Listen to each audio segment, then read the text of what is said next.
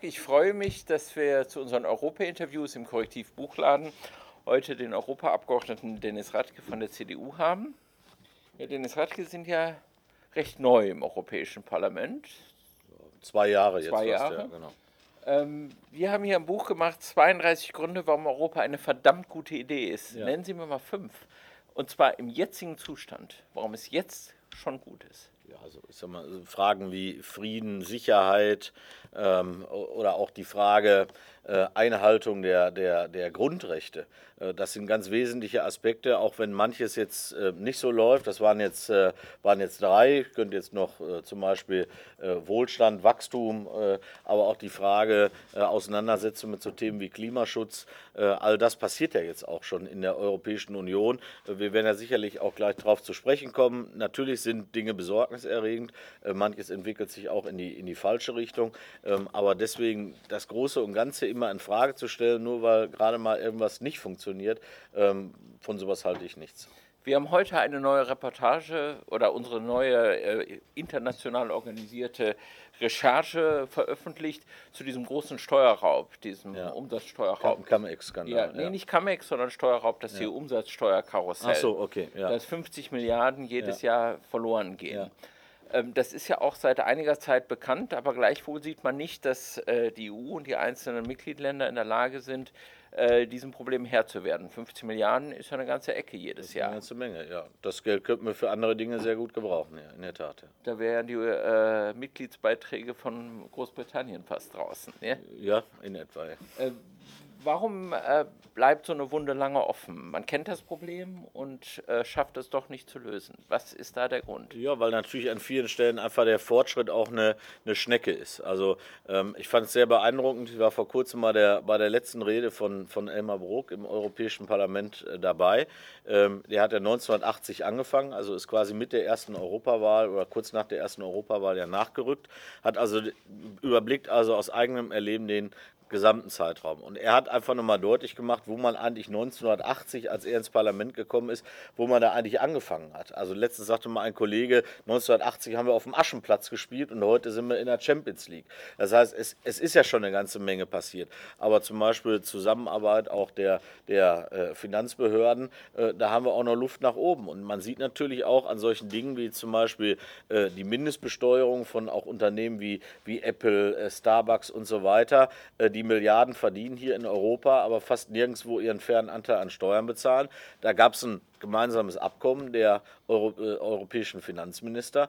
Ähm, und ein Land wie Irland hat einfach gesagt, ja, wir haben das Abkommen mit unterschrieben, aber wir setzen es einfach nicht um. Und äh, ich meine, das zeigt doch aber auch, dass Europa funktioniert, denn am Ende hat die Europäische Kommission ja jetzt Irland dazu gezwungen, die Steuern von den entsprechenden Konzernen ähm, einzutreiben. Also ich verstehe immer, wenn Menschen mir sagen, das geht alles nicht schnell genug und wir müssen da noch besser werden. Ähm, aber am Ende muss man sagen, es, es passiert ja was, auch wenn es vielleicht nicht immer in der Geschwindigkeit ist, die sich jeder Einzelne wünscht.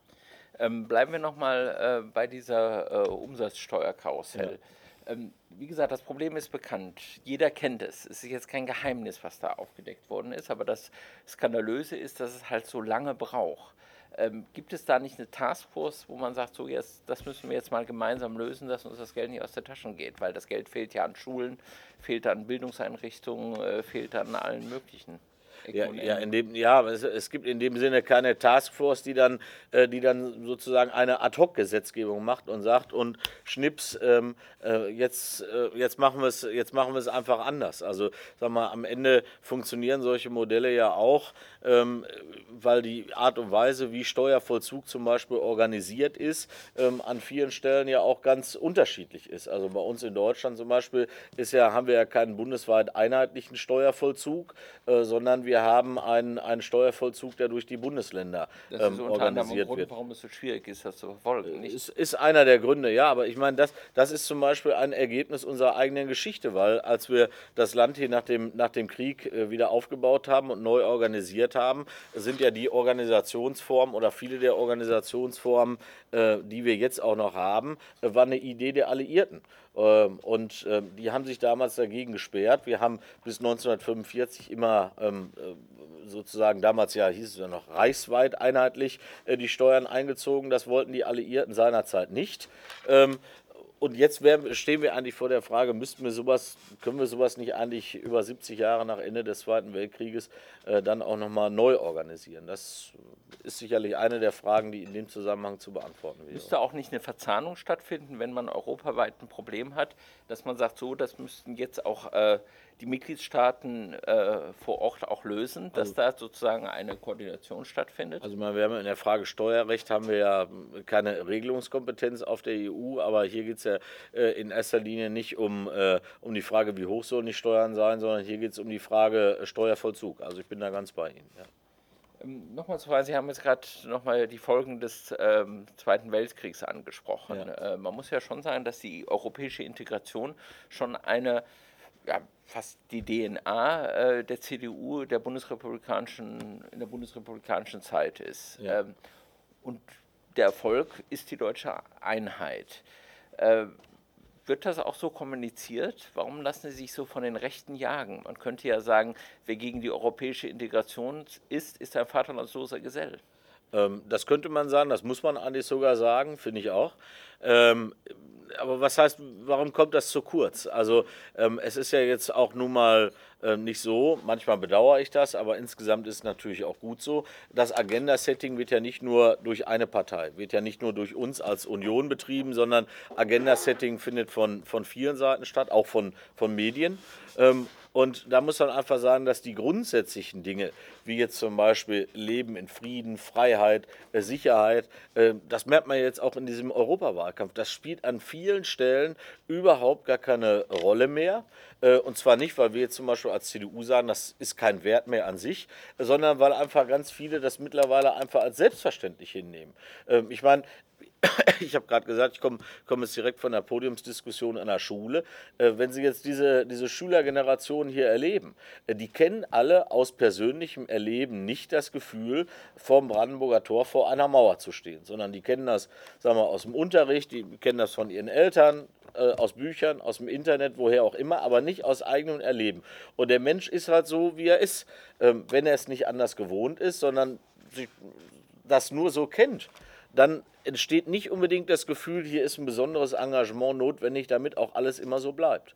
Und äh, ich sehe das aber völlig anders. Also wir müssen uns in dieser Frage äh, auch wieder engagieren. Deswegen ist auch eben diese Europawahl so wichtig. Und deswegen geht es nämlich auch wirklich um etwas Grundsätzliches. Man, man muss sich mal vorstellen, wir erleben ja jetzt schon im Europäischen Parlament, was für uns in Deutschland hier eine relativ neue Erfahrung ist. Wir haben jetzt mit der AfD ähm, wieder Nazis in allen Landesparlamenten. Wir haben mit der AfD wieder Nazis im Deutschen Bundestag. Das muss man in aller Klarheit sagen.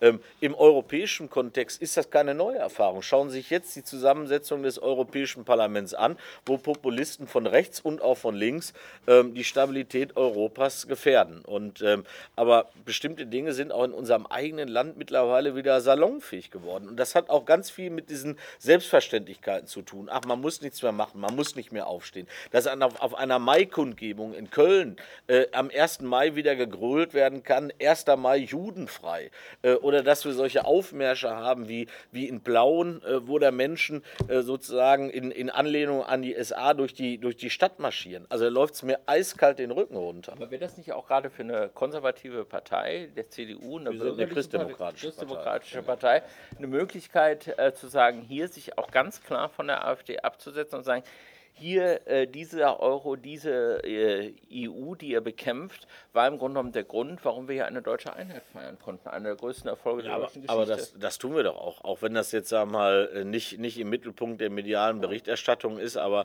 äh, da sind wir völlig klar. Und äh, an einer Stelle bin ich der AfD auch mal ausgesprochen dankbar. Äh, nämlich, dass sie jetzt in ihrem Wahlprogramm zum Beispiel klar artikuliert hat, ähm, dass sie das Europäische Parlament abschaffen wollen, äh, dass sie Deutschland aus der Europäischen Union herausführen wollen. Äh, ich bin der AfD für die Formulierung äh, dieser Forderung in dieser Klarheit ausgesprochen dankbar, weil ansonsten kennen wir von dieser Partei ähm, klare Aussagen, nur wenn es um die Diffamierung von Flüchtlingen, von Muslimen und von Homosexuellen geht. Ähm, und von daher bietet das jetzt auch in den nächsten ja, knapp drei Wochen noch auch einfach mal die Chance, wirklich auch die Unterschiede mal deutlich zu machen und zu sagen, ist das wirklich der Weg, den ihr auch für unser Land hier gehen wollt? Nehmen wir mal an, dieser Dexit, wenn er denn käme, ja. was würde der ganz konkret für die Menschen hier im Ruhrgebiet bedeuten? Also für Arbeitsplätze, für Wohlstand? Also ich meine, wir sehen ja, äh, was, der, was der bedeuten könnte, ähm, können wir erahnen, wenn wir jetzt mal einen Blick gerade nach Großbritannien werfen.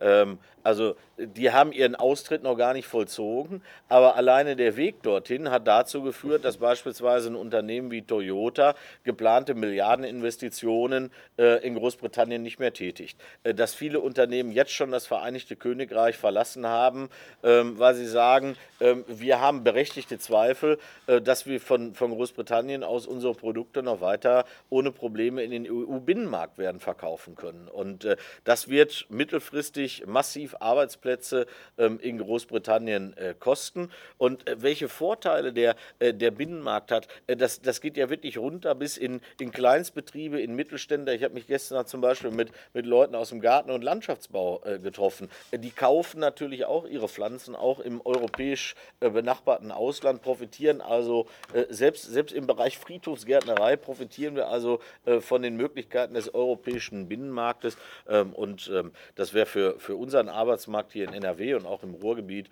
ähm, wo wir eh schon besonders unter Druck stehen durch den Strukturwandel, wäre es einfach eine Katastrophe. Kommunizieren Sie das so zu Ihren Wählern? Sagen Sie, wer für eine Dexit-Partei stimmt, der stimmt für seine Arbeitslosigkeit? Ich, ich sage das auch so in, in, in aller Klarheit. Also zumindest, dass, äh, dass, äh, dass Arbeitsplätze unmittelbar, unmittelbar davon gefährdet werden. Und ich will auch mal sagen, ähm, ich bin zum Beispiel ähm, der Industrie hier an vielen Stellen sehr, sehr dankbar.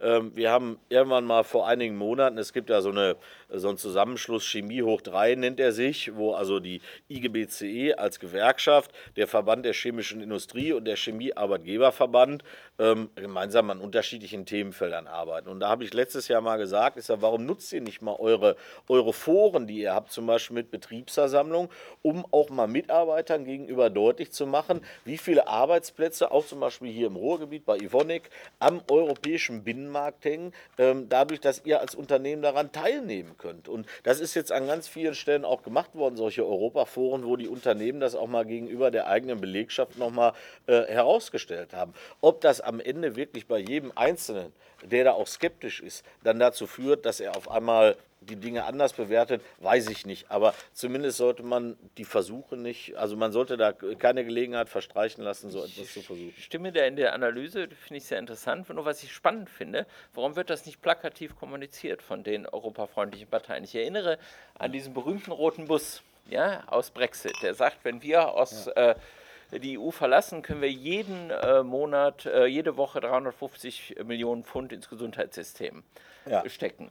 Andersrum äh, wird ja da ein Schuh daraus. Ja. Wenn man die Brexit verlässt, verliert äh, das Gesundheitssystem, verliert äh, man Arbeitsplätze, geht die soziale Sicherheit ja. den Bach runter. Warum wird das nicht auch plakativ so kommuniziert? Das ist eine berechtigte Frage. Also eigentlich bräuchten wir, um in dem Bild zu bleiben, äh, einen blauen Bus mit, ja. mit, mit gelben Sternen drauf ähm, und mit entsprechenden Kennziffern, äh, wie viele wie viel Jobs wir eigentlich hier in Deutschland verlieren, äh, wenn wir aus der Europäischen Union ähm, äh, austreten. Das ist vielleicht für meinen Wahlkampf in Sport nochmal ein äh, wichtiger Hinweis, für den ich mich ausdrücklich bedanke. Äh, aber generell ist, ist man zu vorsichtig, weil man sieht ja auch, die AfD ist in den sozialen Netzwerken führend. Äh, wir haben das in, bei Trump gesehen, wir haben das äh, in Großbritannien gesehen, dass im Grunde genommen die einen ganz modernen Wahlkampf ja. machen. Und ich habe so das Gefühl, dass die klassischen Parteien immer noch an den Plakaten also, hängen. Also zu vorsichtig würde ich nicht sagen. Wir haben natürlich ein Dilemma. wenn, Sie, wenn Sie erklären wollen, warum irgendetwas wichtig ist, ähm, obwohl es einfach sehr kompliziert ist. Äh, die, die, diejenigen, die dagegen sind, die haben es immer einfach. Also irgendwie zu erklären, warum alles scheiße ist, funktioniert immer schneller und einfacher und griffiger, als, ähm, als zu erklären, warum ein komplexes Gebilde aber wichtig ist bei, bei allen Problemen, ähm, die es mit sich bringt. Äh, so, das ist das, äh, das, ist das eine. Ähm, da, da haben wir einfach ein Defizit. Ähm, ich habe jetzt gerade ähm, AfD, Sie sprechen es an, ich habe gerade mit Guido Reil wieder diskutiert, äh, hier in Essen an einer Schule. Äh, da muss man sagen, manchmal bin ich ein bisschen neidisch Ähm, weil wenn man ein so schlichtes Weltbild hat, dann muss man ein unglaublich glücklicher Mensch sein. Und das trifft natürlich, das trifft natürlich bei, bei vielen Menschen einfach auch den, den Kern, weil das, das Gefühl irgendwie so ist, wenn die Welt immer komplizierter wird und die Dinge immer komplexer werden, dann sollen doch bitte schön wenigstens die Antworten äh, sollen dann immer einfacher werden. Und das funktioniert nicht. Und äh, zu der Frage ähm, Trump, weil viele sagen ja immer, die EU erklärt nicht richtig und deswegen wenden sich Menschen von der EU ab. Da sage ich, aber ist zum Beispiel Donald Trump in den Vereinigten Staaten Präsident geworden, weil die EU ihre Politik nicht richtig erklärt. Also das heißt, wir haben es eigentlich mit einem internationalen Phänomen zu tun. Sehen wir im Übrigen auch bei den Präsidentschaftswahlen in Brasilien. Für uns ist das, also wenn Sie ein normales Rechtsempfinden haben und ein gesundes Menschenbild und Weltbild haben, ist doch eigentlich unerklärlich, dass jemand in Brasilien Präsident werden kann, ähm, der zum Beispiel im Wahlkampf erklärt, ähm, er setzt sich dafür ein, dass alle Transsexuellen erschossen werden. Also jeder, der ein gesundes Rechtsempfinden hat, sagt doch, meine Güte, das ist doch, alleine mit so einer Äußerung hast du dich doch eigentlich aus dem Spiel genommen. Trotzdem. Nicht, dass, dass das auf einmal äh, in ja, die politische Agenda also setzen. Also diese bewusste äh, Überschreitung wa, des Tabus. Ja, was, was ich, was ich, äh, was ich, äh, also zum einen lösen sich natürlich bestimmte Bindungen in der Gesellschaft auf, aber ich glaube, die Frage Medienkonsum und Social Media spielt eine überragende Rolle. Ich habe mir mal von einigen Medienleuten vor, vor einigen Wochen mal erklären lassen, dass zum Beispiel die Trump-Kampagne jede Woche 500.000 Dollar in Facebook-Werbung investiert. Also ein gigantischer Betrag. Und äh, was ist das Ergebnis? Ähm, wenn Sie jetzt zum Beispiel auf Facebook unterwegs sind ähm, und die Trump-Leute wollen Ihnen eine Werbung einblenden, dann wird von Ihnen ein politisches Profil erstellt, dann wird analysiert, was hat er sich in den letzten zwei Jahren angeschaut, wo hat er auf Gefällt mir gedrückt, wie hat er kommentiert, was hat er zum Beispiel auch gegoogelt und daraus erstellt man ein politisches Profil. Und daraus abgeleitet bekommen Sie dann eine auf Sie zugeschnittene persönliche Botschaft von Donald Trump. Das finde ich unglaublich gruselig und wenn man sich dann einfach mal vorstellt, dass 70 Prozent der US-Amerikaner mittlerweile ihren täglichen Nachrichtenkonsum aus ihrer Facebook-Timeline entnehmen. Ähm, das, aber da, da, verändern sich Dinge. Das habe ich doch bis rein Warum in mein. gehen dann die demokratischen Parteien ebenfalls nicht auf das äh, auf diesen äh, Kampfplatz. Ja, vielleicht, weil, einige es wirklich einfach noch nicht verstanden haben, dass das wirklich ein echter Kampfplatz ist, auch im, im Bereich Fake News. Also ich will das mal an meinem eigenen Freundeskreis illustrieren. Auf dem Höhepunkt der Flüchtlingskrise ähm, haben, sich, haben sich Menschen aus meinem Freundeskreis bei mir gemeldet, die mir da Nachrichten schicken auf WhatsApp mit irgendwelchen Links. Ja, guck dir mal an, was habt ihr wieder gemacht? Du und deine Freundin Frau Merkel, äh, jetzt wurde wieder eine Frau vergewaltigt. Äh, so dann bekomme ich da einen Link zugeschickt, Russia Today. Wo, wo, ich persönlich, wenn ich Russia Today sehe, dann weiß ich schon, was die Stunde geschlagen hat. Wo ich mir einfach denke, meine Güte, warum lassen sich selbst in meinem Freundeskreis, in meiner Familie Leute von so etwas emotionalisieren? Warum gibt es keine kritische Distanz, erstmal zu schauen, was ist hier die Quelle? So, und wenn ich als Quelle Russia Today sehe, dann weiß ich sofort, da mache ich erstmal ein ganz dickes Fragezeichen dran. Ähm, so, und, und, ich, ich kann Ihnen die Frage nicht beantworten, warum in den, in den Parteiführungen, auch meiner Partei, viele das noch nicht erkannt haben, dass das wirklich ein echtes Schlachtfeld ist. Und dass wir hier einfach auch Dingen ausgesetzt sind. Ich meine, äh, Herr Putin hat eigene Trollfabriken, mit denen er zum Beispiel auch die Abstimmungen äh, zum Brexit äh, mit beeinflusst hat.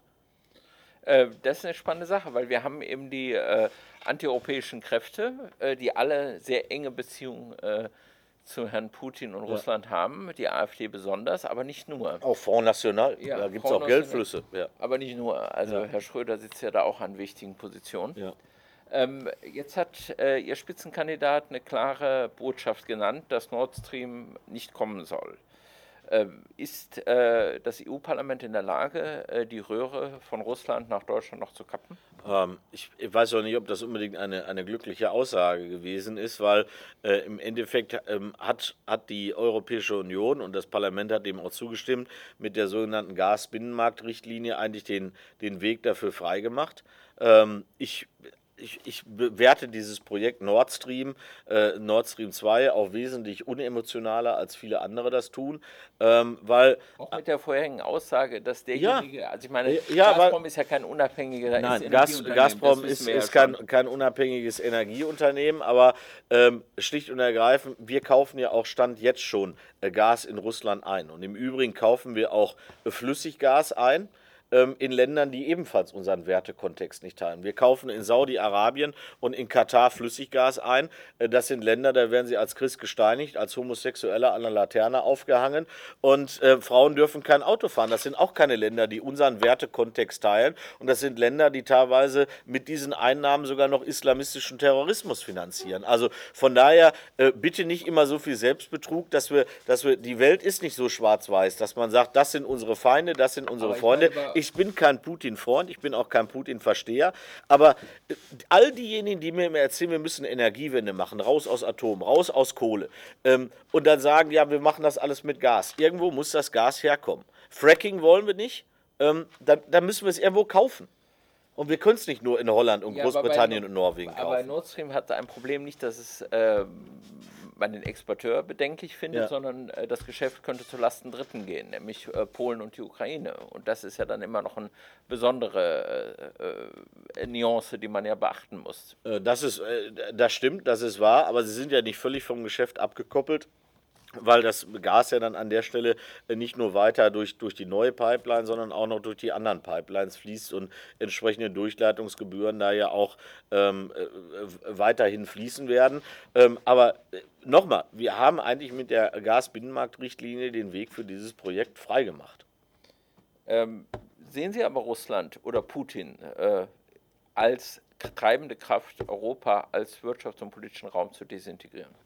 Ähm, einer der treibenden Kräfte. Also Herr, Herr, Trump und die Chinesen haben genauso wenig Interesse an einer starken, einheitlichen Europäischen Union äh, wie Herr Putin auch. Also die, die haben unterschiedliche Motive, aber ähm, die, die, die, Stoßrichtung ist die gleiche. Ja. Ist das auch ein Argument dann für die EU, wenn es so viele ja, äh, Interessen gibt, die dieses, diesen Bund aufbrechen. Ja, in wollen. der Tat. Also das ist eigentlich eher noch ein äh, zusätzliches Argument, wenn es denn überhaupt noch welche bräuchte.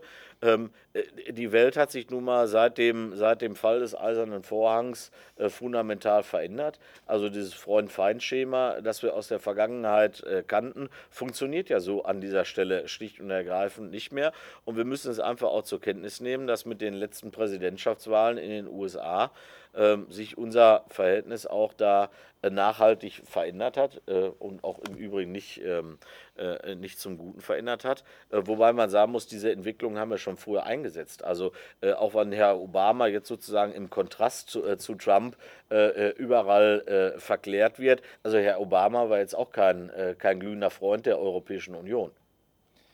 Ähm, jeder hat seine Interessen, das schon, aber man ja. könnte schon sagen, dass da eine Wertegemeinschaft schon da war. Ja, also vor allem die Radikalität, in der jetzt Interessen durchgesetzt werden, ist natürlich jetzt einfach nochmal eine ganz neue, eine ganz neue Dimension, die wir auch unter, unter Trump erleben. Und das sagen ja im Übrigen auch Diplomaten äh, in der EU, äh, wenn, sie, wenn sie einfach mal sehen, wie, wie auch die US-Botschafter vor Ort in den einzelnen EU-Mitgliedstaaten versuchen, auf bestimmte Dinge Einfluss zu nehmen. Jetzt auch zum Beispiel in der Angelegenheit Nord Stream 2, um dieses Projekt zu, äh, zu Fall zu bringen. Da wird also auf Botschafterebene enormer Druck aufgebaut. Und ich meine, wir sehen ja auch, wie Herr Grenell äh, sich hier in, in, in Deutschland benimmt. Das ist ja eigentlich unfassbar, dass dieser Mann äh, hier als, als, als, als, als Diplomat unterwegs ist. Man muss sich einfach mal vorstellen, ein deutscher Botschafter würde vergleichbar in den Vereinigten Staaten auftreten. Ich glaube nicht, dass der Botschafter noch im Amt wäre.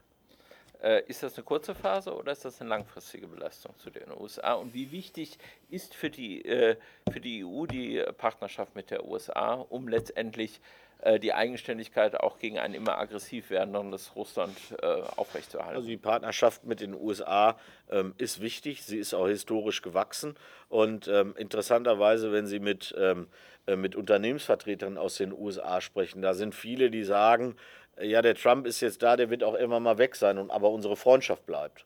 Und äh, so, so, nach dem Motto, vergesst auch die anderen nicht, die den nicht gewählt haben. Ähm, und, ähm, aber wann dieses Kapitel zu Ende sein wird, ähm, das vermag keiner zu sagen. Das hängt sicherlich auch davon ab, äh, wer sozusagen der nächste Mitbewerber um das Präsidentenamt werden wird. Aber ich halte es auch für alles andere als ausgeschlossen, äh, dass Herr Trump nochmal wiedergewählt ja, wird. hat viele Überraschungen schon erlebt. Also einer der Gründe, wird dieser Euro-Kritiker sagen, ja, vielleicht die Europäische Union ist ja nicht so schlimm, aber aus dem Euro müssen wir aussteigen. Was erwidern Sie da? Was sind die, ist, der Euro eine erfolgreiche oder eine missglückte Währung? Der Euro ist eine, ist eine Erfolgsgeschichte ähm, bei allen Problemen, äh, die man sicherlich gerade auch in der Anfangsphase hatte. Stichwort ähm, Teuro. Ähm, so, aber da muss man sagen, da, da, da, haben wir auch ganz viel Verklärung mittlerweile. Die Diskussion habe ich früher auch immer mit meinem, vor dem Euro mit meinem Großvater geführt, der mir dann erzählte, äh, ja, früher hätte er für Zigaretten nur 50 Pfennig bezahlt. Aber äh, da habe ich immer gesagt, aber du musst auch mal gucken, wie viel, wie, viel, wie viel Geld hast du damals verdient. Und wenn man jetzt zum Beispiel mal sieht, ich ärgere mich auch regelmäßig über Spritpreise, aber in Relation zum Einkommen muss man sagen, man hat in Deutschland noch nie weniger arbeiten müssen für einen Liter Benzin als heute. So. Und ähm, von daher gibt es auch immer einen Unterschied zwischen, was sind die harten Fakten und wie fühlt sich das eigentlich an. Und wenn wir die D-Mark noch hätten, müsste auch keiner glauben, dass wir hier nebenan eine Pizza Margarita noch für 5 Mark heute kaufen könnten. Und ähm, wenn man es im globalen äh, Kontext oder jetzt einfach mal auf den deutschen Kontext auch runterbricht, ähm, für uns als exportorientierte Nation wäre es eine Katastrophe, wenn wir in der heutigen Situation noch eine eigenständige äh, Währung hätten, wenn wir heute noch die, die D-Mark hätten. Weil das würde unsere Produkte international und auch in Europa so teuer machen, äh, dass die kaum jemand anders kaufen könnte. Also auch das könnte man auf Arbeitsplätze runterbrechen, die Diskussion. Ja, kann man auch, ja. Muss man eigentlich sogar auch. Ja. Warum machen Sie es nicht? Ähm, ja, ich glaube, Sie erleben mich also zu selten. Sie erleben mich zu selten in Podiumsdiskussionen. Aber es ist auch. Es, aber wie bringen Sie Ihre persönliche Erzählung unter? Also ich meine, okay, hier im Buchladen könnte ich sagen, wird Zeit, dass ich mal ein Buch schreibe, äh, wo ich meine Erzählung unterbringe. Aber an vielen Stellen kriegen Sie auch das nur untergebracht, was irgendwo auch untergebracht werden soll. Ich will, will mal ein ganz konkretes Beispiel machen. Ich bin Mitglied im, im Ausschuss für Beschäftigung und Soziales.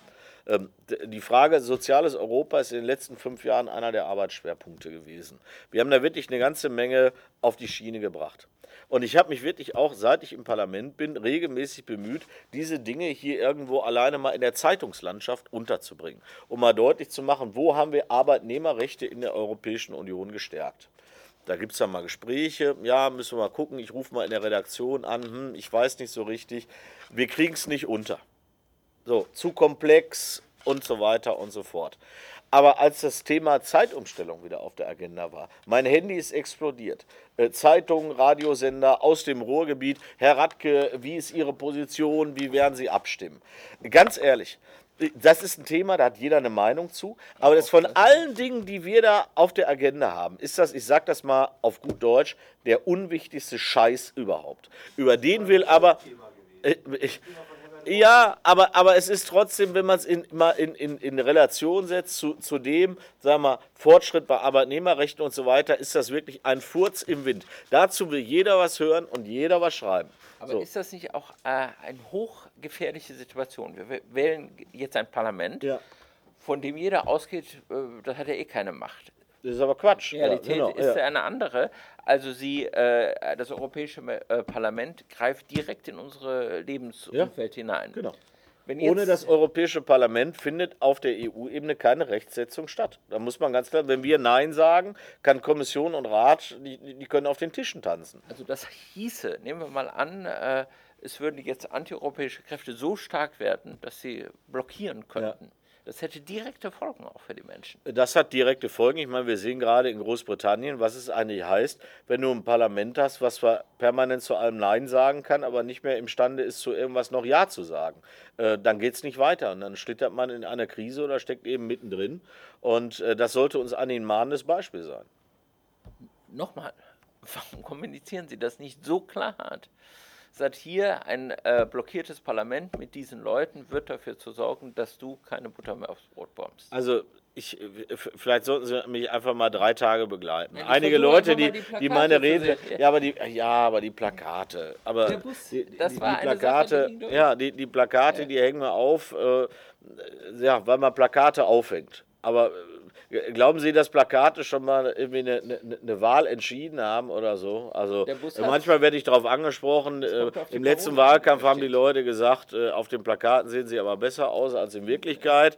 Ähm, so, jetzt, jetzt sagen sie, die Plakate sind so dunkel, in Realität siehst du doch besser aus. Also, aber ob das am Ende jetzt eine Stimme mehr oder weniger für die CDU äh, bedeutet, äh, weiß ich nicht. Aber die Botschaft ist doch klar, wir haben jetzt schon bei den, äh, bei den äh, im Parlament zwischen den proeuropäischen Kräften und denjenigen, die rückabwickeln zerstören wollen, haben wir noch ein Delta von 41 Köpfen bei 751 Abgeordneten insgesamt.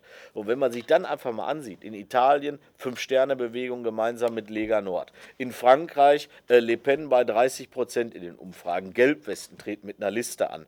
Äh, wenn man sich dann ansieht, bei uns AfD in allen deutschen Landtagen. Äh, da muss man sagen, Freunde, es ist wirklich, ja, und es, es ist wirklich fünf vor zwölf. Es ist wirklich fünf vor zwölf und es geht um alles am 26. Mai. Und das ärgert mich auch manchmal so ein bisschen, dass das eigentlich auch gar nicht rüberkommt. Und den Schuh müssen wir uns als Parteien auch selber anziehen. Dafür ist dann Europa vielleicht auch im parteipolitischen Erleben manchmal zu weit weg. CDU NRW hat acht Europaabgeordnete. Überlegen Sie mal alleine, die Landtagsfraktion hat mehr als 60 Abgeordnete. So, da ist immer vieles weit weg. Europa, Europaparlament hat 40 Sitzungswochen im, im, im Jahr. Auch wenn Guido Reil immer sagt, da sitzen nur faule Schweine. Ich kann nur sagen, wenn du 40 Wochen im Jahr erstmal schon mal weg bist, äh, das heißt, das Zeitfenster, um hier überhaupt vor Ort in der Partei aufzutreten, mit Menschen zu diskutieren, zu Vereinen, Verbänden zu gehen, ist relativ klein. So, und deswegen, äh, wenn die, der persönliche Kontakt einfach auch zum, zum Europaabgeordneten fehlt, der kann an vielen Stellen auch gar nicht da sein, dann ist das weit weg. Und dann kommt natürlich noch eins hinzu. Und da tun sich alle Parteien nicht viel. Ähm, wenn Sie jetzt Europaabgeordneter aus dem Ort X sind, sind auch zuständig für YZ und ABC. So, aber sie treten da ab und zu mal auf, aber in dann sagen auch viele, oh, weißt du was, den Euro, den ich jetzt irgendwie für den Europawahlkampf ausgebe, ähm, den kann ich aber nächstes Jahr nicht ausgeben, wenn Kommunalwahlen sind. Und wenn Kommunalwahlen sind, dann geht es um die Frage, ob der Jupp und der Willi wieder in den Stadtrat kommen. Und wenn der Jupp und der Willi nicht wieder im Stadtrat sitzen, dann gehen die mir total auf den Sack. Und dann ruft mich vielleicht noch die Frau von Jupp und Willi an und sagt, jetzt sitzt mein Mann den ganzen Tag zu Hause und hat nichts mehr zu tun. Und dann wird es für mich dramatisch. Und dann werden die großen historischen Fragen. Ich, ich spitze, ich spitze ja. das jetzt ein bisschen zu. Ja. Ich will einfach nur, nur deutlich machen, dass auch in Parteien, egal welcher Couleur, am Ende Menschen agieren. Ja, das ist ja gut so. Ja, das, das ist auch, ja, hat sie genau. zerstört. Ja. Ähm, aber es gibt äh, gewisse Positionen hier zur äh, äh, europaweiten Besteuerung der Digitalunternehmen. Ja. Das hat ja dann doch nicht so funktioniert. Äh, wie ist da die Position? Ähm, ich, ich bin da sehr offen für. Ähm, ich wäre aber auch sehr dafür, dass wir erstmal das anpacken, was wir eigentlich schon ganz, ganz lange machen wollen, äh, nämlich ähm, äh, eine Finanztransaktionssteuer einzuführen. Interessanterweise, es gibt immer wieder Diskussionen, alle fordern das und dann wird es nicht gemacht. Also man muss sich einfach mal vorstellen, es gab hier eine Bundesregierung, äh, CDU, FDP, äh, die hatte das sogar schon unter Zustimmung der FDP im Kabinett beschlossen, in der, als Einnahme in der mittelfristigen Finanzplanung des Bundes eingepreist. Trotzdem ist es nicht gekommen, auch in Europa kommt es nicht. Steht immer wieder auf der Agenda und dann verschwindet es. Also ich finde, das wären zwei wichtige Punkte. Auf der einen Seite Finanztransaktionssteuer und auf der anderen Seite auch eine Digitalsteuer, äh, damit diejenigen, die wirklich, ja man kann schon fast gar nicht mehr von einem Milliardengeschäft, sondern von einem Billionengeschäft reden, äh, auch wirklich endlich mal ihren fairen Anteil heißt hier in dieser das, Gesellschaft dass die Bundesregierung bezahlt. ein bisschen gebremst hat. Also sie war nicht derjenige, der ein Veto eingeworfen hat, ja. aber auch nicht richtig gepusht hat dass das dann äh, gesetzt wurde. Stimmt. Ja, aber das ist ja, nicht, ist ja nicht hilfreich. Also ich meine, ich bin ja jetzt auch hier nicht als Regierungssprecher, ähm, sondern Sie haben mich als Europaabgeordneten eingeladen und da an dieser Stelle zu bremsen, ähm, halte ich für nicht richtig. Und aber ich meine, der richtig. Koalitionsvertrag ähm, äh, von, äh, von, von CDU, CSU und äh, äh SPD äh, trägt ja sogar Europa in der Überschrift. Und ich, wenn, man, wenn man das wirklich auch als einen der Schwerpunkte der großen Koalition betrachten will, dann muss ich sagen, dann sind jetzt zwei Jahre rum ähm, dann sind jetzt noch zwei Jahre Zeit, aber dann sollte man auch endlich mal damit anfangen. Europäischer Mindestlohn. Ähm, halte ich nichts von, ähm, weil ich erstens ähm, der Meinung bin, also ich gehöre zu denen, die sich in Deutschland sehr dafür eingesetzt haben, dass wir einen Mindestlohn bekommen, aber auch nach dem Modell, wie wir ihn jetzt haben. Wir haben in Deutschland keinen politischen Mindestlohn, sondern einen Mindestlohn, der dessen Höhe sich danach bestimmt, ähm, was eine paritätisch besetzte Kommission aus Gewerkschaften und Arbeitgebervertretern dem Deutschen Bundestag äh, vorschlagen. Das ist sozusagen ein Mindestlohnmodell, was immerhin in, zumindest eine Analogie zu Tarifverhandlungen herstellt. Äh, das finde ich auch ganz wichtig. Ich halte nichts von politischen Mindestlöhnen.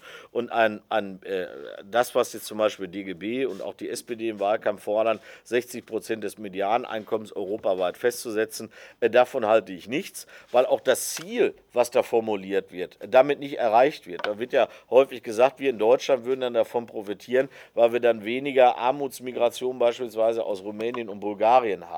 Äh, das halte ich gelinde gesagt für Quatsch.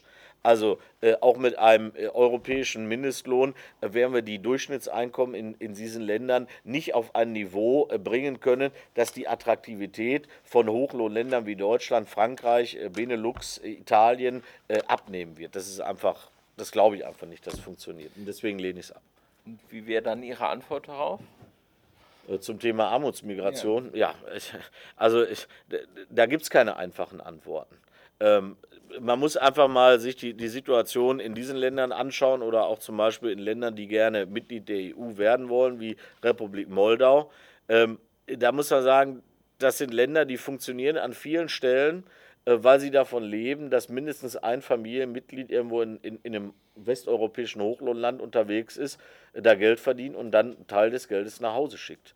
Äh, das muss man, muss, man leider, äh, muss man leider so sagen. Ansonsten ist an diesen Stellen, an vielen Stellen da gar nichts möglich. Obwohl das, das führt aber die effektivste Wirtschaftshilfe ist. Also ja, aber das Geld, was direkt in die Familie kommt, kommt ja doch ja, auch in den Markt. Ja, ja aber ich, ich habe zum Beispiel äh, kürzlich ähm, die Gelegenheit gehabt, mal mit einem rumänischen Wissenschaftler äh, zu sprechen, auch aus dem gewerkschaftlichen Umfeld, äh, der sich zum Beispiel mit solchen Fragen Fachkräftemangel in Rumänien beschäftigt. Er sagt, diese Konstellation führt beispielsweise dazu, dass sie in Rumänien keinen mehr finden, der ihnen das Dach deckt. Weil die Leute, die das können, die sind alle, alle irgendwo in, in westeuropäischen Hochlohnländern unterwegs und wenn sie in Rumänien einen Dachdecker haben wollen, dann müssen sie im Grunde Preise wie in, wie in Deutschland oder in Frankreich bezahlen, weil drunter macht es gar keiner mehr. Und ähm, das ist natürlich auch eine Entwicklung, ähm, die ist für solche Länder auch Gift, weil wir, wir gucken immer so ein bisschen egoistisch auf uns und sagen, wir wollen die Fachkräfte haben, aber wenn in den anderen Ländern keine Fachkräfte mehr überbleiben, äh, wo soll dann der, der, der, Fortschritt an dieser Stelle äh, für diese Länder herkommen? So, das ist das eine. Und die Frage äh, ganz konkret auch Armutsmigration, da muss man sagen, das EU-Recht ist da eigentlich sehr klar. Ähm, ich habe Niederlassungsfreiheit. Ähm, die gilt drei Monate. Da muss ich eine sozialversicherungspflichtige Beschäftigung nachweisen. Das ist das eine. Oder das andere ist ein Gewerbe. So, und da haben wir an vielen Stellen hier im Ruhrgebiet das Problem, dass die Kommunen die Gewerbescheine verteilen wie saure Drops, aber dann das Gewerbeaufsichtsamt nicht kontrolliert nach einem halben Jahr, nach einem Jahr und sagt, was, was ist denn das hier eigentlich? Wo ist denn, sind denn eigentlich deine Umsätze? Wo, wir, wir sehen hier gar kein Business. Und dann haben wir sogar die Möglichkeit, diese Leute in ihre Heimatländer äh, zurückzuschicken. Und ich sage ganz klar, das müssen wir dann an den Stellen auch machen, weil uns fliegen auch bestimmte Stadtteile einfach um die Ohren. Ich war letzte Woche mal in in, in Duisburg-Hochfeld unterwegs. Da werden vom Roten Kreuz mit sehr, sehr viel Herzblut. Es hat mich wirklich auch sehr berührt. Äh, vor allem den Kindertageseinrichtungen für rumänische, bulgarische Kinder betrieben. Äh, da wird eine ganz tolle Arbeit gemacht. Aber der Punkt ist einfach, wenn Sie sich dann einfach auch mal teilweise diese Häuser da ansehen, äh, Schrottimmobilien, wo wirklich auf, auf zehn Wohnungen verteilt irgendwie 150, 200 Leute leben, das ist inakzeptabel. Und da, da findet wirklich auch Schleusertum statt. Das haben ja auch die Leute vom Roten Kreuz gesagt, dass die Leute in Rumänien von den Schleusern 3000 Euro Startgeld bekommen äh, dann nach Deutschland gebracht werden. Aber für dieses Startgeld müssen die zum Beispiel unterschreiben, Kontovollmachten für alles. Das heißt, die Schleuser, die die Menschen hierher bringen, haben volle Kontrolle über das, was da passiert und schöpfen im Grunde genommen äh, äh alle Einnahmen, auch Kindergeld und so weiter ab. Das, das, das kann doch nicht toleriert werden. Aber sowas. das, was Sie eben gesagt haben, fand ich interessant. Also Sie würden sagen, der Grund, warum das ist, weil das äh, Gewerbeaufsichtsamt nicht seine Arbeit macht. Ja, in der Tat. Deswegen ärgere ich mich zum Beispiel immer so über Sören Link. Äh, der versucht ja immer so als Duisburger Oberbürgermeister, äh, der, der scheint jetzt irgendwie so, so, so, Heinz Buschkowski der SPD im Ruhrgebiet werden zu wollen und erklärt dann mit, seine Behindertenwerkstatt. Genau, der, der, der sagt dann, äh, äh, ich, ich möchte die Rumänen und Bulgaren möchte ich abgeben, dafür nehme ich noch ein paar Syrer. Äh, Frau Merkel und Herr Juncker sollen sich jetzt mal kümmern. Und da kann ich nur sagen, nein, ähm, es ist nicht die Aufgabe von Frau Merkel und von, nicht Herrn, von Herrn Juncker, sondern Herr Link macht seine Arbeit nicht. Also wenn das Gewerbeaufsichtsamt das nicht kontrolliert, dass wir hier sozusagen keine echte Selbstständigkeit haben, sondern dass alles nur Fake ist, da, dafür ist die EU-Kommission nicht zuständig, sondern das muss er selber machen. Und wenn er das nicht hinkriegt, dann gehört er bei der Kommunalwahl im nächsten Jahr abgewählt. Das ist dann ja ein schönes Beispiel, dass man, wie gesagt, ein äh, Missverhalten der EU unterschiebt. Im Grunde genommen Ja, ist es genau. im eigenen Land getan. So ist es, genau. Aber das, das ist ja auch an vielen Stellen, wenn ich das mal sagen darf, das Dilemma, auch quer durch alle Parteien. Es ist immer sehr bequem, schwarzen Peter rüberzuschieben. Stichwort Datenschutzgrundverordnung. Was bin ich da verprügelt worden? Was habt ihr da alles gemacht? Und so weiter und so fort. Da sage ich, Freunde, ist ja, wenn man das einfach nur umgesetzt hätte, was, was da an europäischem Recht verabschiedet worden ist, dann wären wir in etwa auf dem gleichen Niveau wie beim alten Bundesdatenschutzgesetz. Der Bundestag hat aber noch einen oben drauf gesattelt und der Bundestag hat bewusst darauf verzichtet, ähm, Ausnahmen für Vereine zum Beispiel ähm, zu beschließen. Das hätte man machen können, so wie man das in anderen Ländern auch gemacht hat. So, aber wo wird der schwarze Peter hingespielt? Ja, die Verrückten in Brüssel, guck mal, was sie da gemacht haben. Äh, wa- was sind da für Unsicherheiten entstanden? Also ich bin auch äh, Mitglied zum Beispiel im Richard-Wagner-Verband. Sie können sich vorstellen, ich sprenge da den Altersdurchschnitt nach unten. Äh, da gab es eine riesige Diskussion im Vorstand, ach du liebe Zeit, äh, jetzt hat jemand gesagt, wir dürfen die Aktenordner gar nicht mehr zu Hause haben, wir müssen die an eine Firma abgeben, die die dann für uns sichert und so. Da sind so viele Menschen verunsichert worden. Und was war das Jungtim? Ähm, das kommt alles aus Brüssel. Das haben die sich aus dem Kopf gedrückt. Und wenn sie vier Jahre und elf Monate ein solches Narrativ haben, dann wird es auch verdammt schwer, in den letzten vier Wochen dann den Leuten zu erklären, aber übrigens war alles gar nicht so böse gemeint, äh, ist eigentlich doch alles ganz toll. Also es müsste eigentlich eine direkte Rück- Rückkopplung von Ihrer Arbeit im Parlament zum Bundestag geben. Dass man sagt, hier, wir arbeiten gerade an der Datenschutzverordnung, die Sachen müssen dann im Bundestag geschehen. Passieren diese Scharnierarbeiten nicht? Äh, Doch, äh, aber an, an vielen Stellen ist da noch Luft nach oben. Ich würde es einfach mal so, so formulieren. Ja. Noch eine Sache, die alle bewegt, die CO2-Steuer europaweit. Sind Sie dafür? Sind Sie dagegen? Sehe ich eher kritisch. Also ich, ich werbe sehr dafür, dass wir, wenn nach, dem, nach der Europawahl der Pulverdampf einfach auch mal so ein bisschen ähm, äh, verzogen ist, äh, dass wir dann einfach mal, sagen wir mal, einen klima- und energiepolitischen Kassensturz einfach auch mal machen. Und dass wir uns mal anschauen, welche Maßnahmen sowohl in Europa, aber auch, speziell in Deutschland haben wir eigentlich in den letzten 20 Jahren auf den Weg gebracht. Äh, wie viel Geld wenden wir dafür auf? Und auf der anderen Seite aber auch, wie ist die Steuerungswirkung? Also ich halte nichts davor, einfach, davon, einfach nur zu sagen, jetzt machen wir noch eine CO2-Steuer und belasten dadurch vor allen Dingen kleine und mittlere Einkommen, äh, weil dadurch Benzin und, und Heizöl und all diese Dinge teurer werden. Äh, Da halte ich nichts von. Aber einfach zu sagen, aber grundsätzlich mal zu sagen, ist das eigentlich so, wie wir es machen, auch mit dem EEG, EEG-Umlagenbefreiung, all die Dinge, die wir da machen, passt das eigentlich alles so in eine Reihe oder brauchen wir nicht neue Instrumente und müssen wir das äh, neu ordnen? Also so eine Bestandsaufnahme müssen wir dringend mal machen. Zum Schluss, wie reformfähig ist denn momentan äh, die EU, das Parlament, die Kommission? Also heute hat der österreichische Kanzler seine Reformvorschläge gemacht, äh, die Kommission zu verringern, nicht jedem Land einen Kommissar zugestehen und äh, falls ein Land sich gegen die Grundsätze ähm, verstößt, dass man das auch bestrafen dürfte. Wie realistisch sind solche? Ähm, also ich, also ich, ich, ich teile die Ansicht, dass wir wirklich äh, Reformbedarf haben. Ich glaube, wenn man ein konkretes Beispiel nennen darf, Außen- und Sicherheitspolitik, da müssen wir zwingend äh, zu Mehrheitsentscheidungen kommen. Es kann nicht sein, dass ein einzelnes Mitgliedsland es sozusagen verhindert, äh, dass wir, äh, dass wir international unser Gewicht als Europäische Union da auch in die Waagschale werfen. Denn Frau Mogherini ähm, als, als äh, hohe Kommissarin für Außenpolitik, ja, was soll die eigentlich machen, wenn die irgendwo hinfährt ähm, und ein Land gesagt hat, nein, wir bewerten es aber anders, äh, für wen spricht sie dann am Ende noch? Äh, für sich selbst an vielen Stellen. Und ähm, äh, das ist nicht akzeptabel, das müssen wir verändern. Äh, der Vorschlag, Kommission zu verkleinern, das ist immer populär. Dann wird dann gesagt, ja, da können wir viel Geld sparen, dann werden wir schneller, besser, effektiver. Ähm, das ist aber eigentlich nicht die Europa-Idee von, von Adenauer und auch nicht von Helmut Kohl, denen es nämlich immer wichtig gewesen ist, dass auch die Kleinen, auch die kleinen Länder genauso am Tisch sitzen und genauso vollwertig am Tisch sitzen wie die großen auch. Und von diesem, wenn man sagt, die Kommission hat von mir aus nur noch 10 oder 15 äh, Mitglieder, dann ist das eine Umkehr dieses, oder eine Abkehr von diesem Prinzip. Ähm, weil wer gibt denn dann am Ende seinen Sitz ab? Ist dann Herr Kurz bereit, auf den, auf den österreichischen Sitz äh, zu verzichten? Heute hat er das gesagt, ja. Ja, heute, heute hat er das gesagt, ja. Aber wie ist es denn, wenn es dann, wenn es dann konkret wird? Welche Diskussionen hätten wir in Deutschland, wenn es zum Beispiel auf einmal heißen würde, wir haben keinen deutschen Kommissar mehr? Also die Schlagzeile in der Bildzeitung äh, sehe ich schon vor mir. Ausverkauf der deutschen Interessen, wir werden in Brüssel über den Leisten gezogen. Deswegen also von diesem Prinzip, dass alle an einem Tisch sitzen und mitentscheiden, äh, von diesem Prinzip darf man nicht abrücken. Äh, Schlussperspektive jetzt im Europawahlkampf sehen Sie, dass die Menschen die Brisanz dieses Urnengangs verstehen? Ja und nein.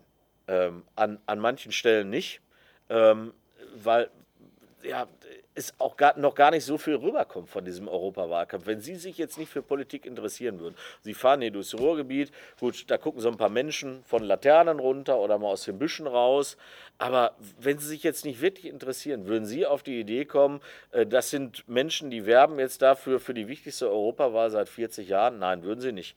Und ähm, auf der anderen Seite, wenn ich dann aber an Schulen äh, das erlebe, glaube ich schon, dass gerade auch die junge Generation sehr feine Antennen dafür hat, ähm, dass wirklich auch unser Way of Life mit zur Abstimmung steht. Denn das sage ich auch immer den Schülern. Man kann zum Beispiel in so einer Sachfrage wie Ehe für alle, da kann man unterschiedlicher Meinung sein. Da kann man Gründe für und gegen ins Argument, äh, äh ins Feld führen. Und am Ende wurde es ja im Bundestag auch so gemacht, gibt es eine Diskussion, dann gibt es eine Entscheidung. Aber wenn wir zum Beispiel mit der AfD eine Partei haben, die im Thüringer Landtag den Antrag stellt, dass alle Homosexuellen im Freistaat Thüringen zu registrieren sind, äh, dann muss man sagen, dann geht es nicht mehr um Streit in der Sache, was ist der richtige Weg, sondern da reden wir von einem ganz anderen Menschenbild, weil ich persönlich auch der Meinung bin, es geht den Staat einen Scheißdreck an, wer mit wem zusammenleben will und wer wie gepolt ist, ob jemand Frauen oder Männer liebt. Es geht den Staat einen Scheißdreck an, es geht sogar ihren Nachbarn einen Scheißdreck an. Und deswegen finde ich schon, dass auch viele junge Leute ein Gespür dafür haben, es geht jetzt um was Grundsätzliches und auch einfach merken, nein, wenn wir das nicht wollen, dass diese, dass diese Menschen irgendwann hier Verantwortung übernehmen, die so menschenverachtendes äh, Weltbild haben, äh, dann müssen wir zur Wahl gehen und dann müssen wir pro-europäischen Kräften den Rücken stärken. Ja, dann freue ich mich auf Ihren blauen Bus. Ja, Dankeschön.